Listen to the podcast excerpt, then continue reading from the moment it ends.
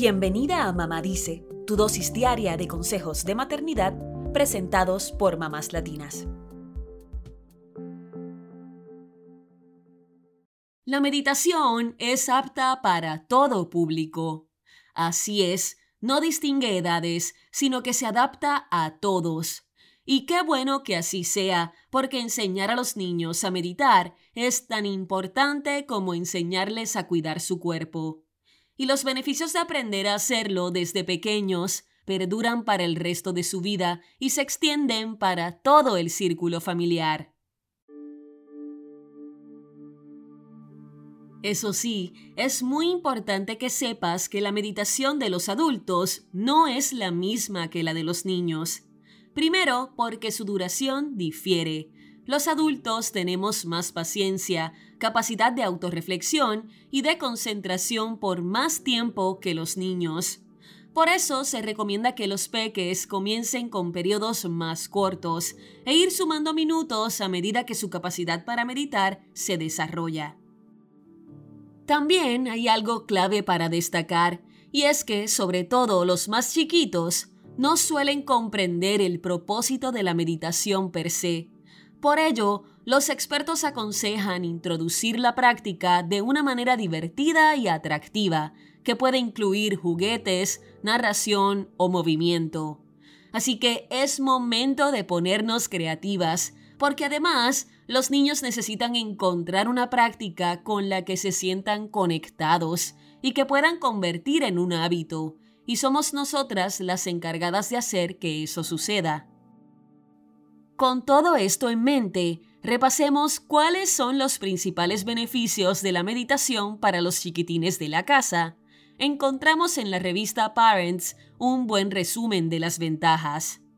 Favorece un buen descanso, ayuda a reducir la ansiedad, mejora la autoestima, ayuda a desarrollar una mayor capacidad de concentración, reduce los niveles de estrés y ayuda a disminuir el estrés familiar y a mejorar los vínculos. Suena maravilloso, ¿verdad? Pues bien, como mencionamos antes, los padres y madres tenemos un rol muy importante en esto de la meditación, porque la forma en que introducimos a los niños en esta disciplina va a determinar su nivel de interés y hará que la práctica realmente sea parte de su día a día o no. Por eso, la psicóloga Laura Vogel explica en el sitio Healthline que lo mejor es practicar la meditación cuando los niños estén tranquilos.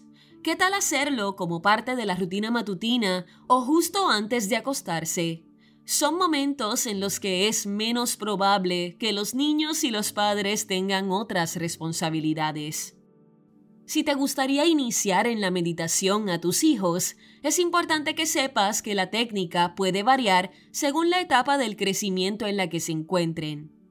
En el caso de los niños pequeños y en edad preescolar, suelen aprender a través de la imitación, por eso, una buena estrategia puede ser que la meditación se convierta en una rutina que involucre a toda la familia. Para niños en edad escolar, Vogel sugiere recurrir a una app de meditación guiada. Además, recomienda enseñarles a posicionar los dedos de una manera puntual, mantener juntos el pulgar y el dedo anular. Según explica, cuando un niño comienza a sentirse abrumado, Colocar los dedos en esta posición es una señal para que el cerebro comience a reducir la velocidad y a calmarse. ¿No es asombroso? Para los adolescentes hay que buscar aquella área o disciplina que les guste y apuntar la meditación en esa dirección. Por ejemplo, si al adolescente le gusta el arte, ir por una meditación enfocada, como colorear mandalas, o si le gustan los deportes, hacer yoga con él.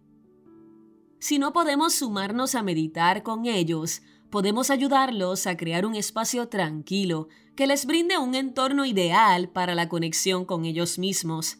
Como por ejemplo, asegurarse de que los hermanitos menores estén entretenidos para que no interrumpan, o facilitarles un tiempo y espacio aptos para que puedan tener un momento en paz. Para concluir, si bien no se puede obligar a un niño a meditar, nosotros, los padres, tenemos que dar un paso adelante y demostrar compromiso con la práctica.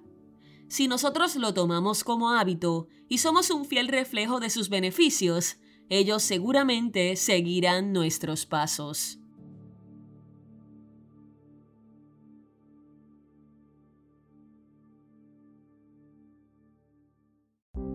Eso es todo por hoy.